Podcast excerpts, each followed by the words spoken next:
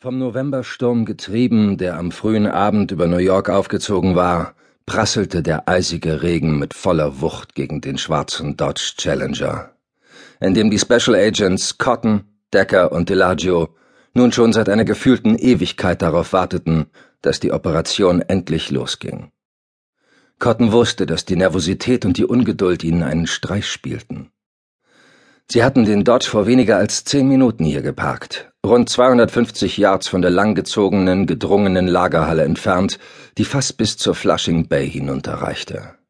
Etwas mehr als eine Meile nördlich, auf der anderen Seite der Bucht lag Rikers Island. Im Westen befand sich der LaGuardia Airport und östlich von ihnen, eine knappe Viertelmeile Luftlinie entfernt, standen ein paar Getränkeabfüllanlagen. Ein wahrlich lauschiges Plätzchen. Cotton blinzelte in die Dunkelheit. Das hinterste der drei vergitterten Fenster in der Lagerhalle war erleuchtet, und einmal war ein dunkler Schemen hinter den halb heruntergelassenen Jalousien vorbeigehuscht. Vermutlich Bobby Gold, ihre Zielperson. Ansonsten tat sich nichts. Gar nichts. Shit, was treiben die Typen da draußen eigentlich? fluchte Delagio der auf der Rückbank lümmelte und unmelodisch vor sich hin summte.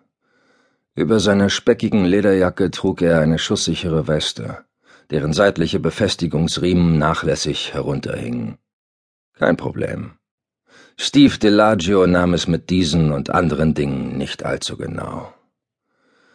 Ich vermute, Sie sondieren das Gelände, sagte Philippa Decker, die auf dem Beifahrersitz saß und ein kleines Hightech-Funkgerät in ihrer schmalen Hand hielt.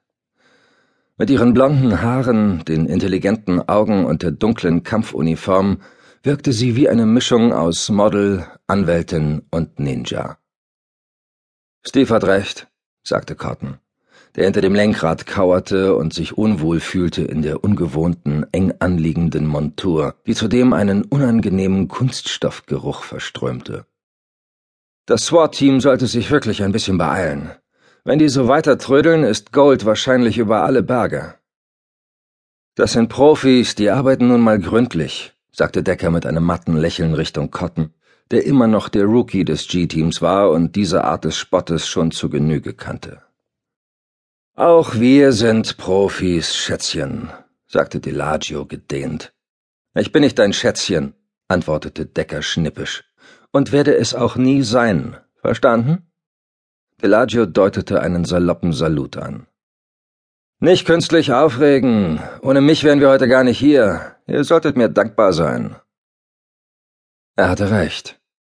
Schließlich war es Steve Delagio mit seinen weitreichenden Kontakten gewesen, den Sandy Overmeyer an diesem Nachmittag angerufen und damit die ganze Aktion ins Rollen gebracht hatte.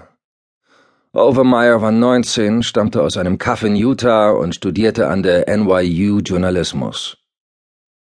Seit knapp zwei Monaten absolvierte sie ein Praktikum beim angesagten No Stars, Just Stripes Magazine, das sich seit Jahrzehnten einen Namen mit großen sozialkritischen Reportagen machte. Overmeyer hatte es dank ihrer Hartnäckigkeit tatsächlich geschafft, den berühmt-berüchtigten Dealer Roberto Gonzales, genannt Bobby Gold, zu einem Interview zu überreden. Besser noch. Er würde sie mitnehmen in eine seiner Lagerhallen, in denen er nicht nur die Drogen bunkerte und straßenfertig verpackte, sondern in denen er auch lebte.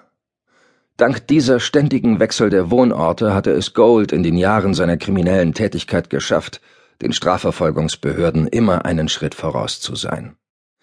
Er hatte sein Imperium ausgebaut, hatte Konkurrenten eingeschüchtert und aus seinem Territorium vertrieben. Wer sich nicht einschüchtern oder vertreiben ließ, wurde eiskalt ermordet. Vorzugsweise mit einem Schnitt durch die Kehle, ausgeführt mit einem Jagdmesser mit gezackter Klinge. Bobby Golds Spezialität. Doch irgendetwas war bei dem Interview schiefgegangen.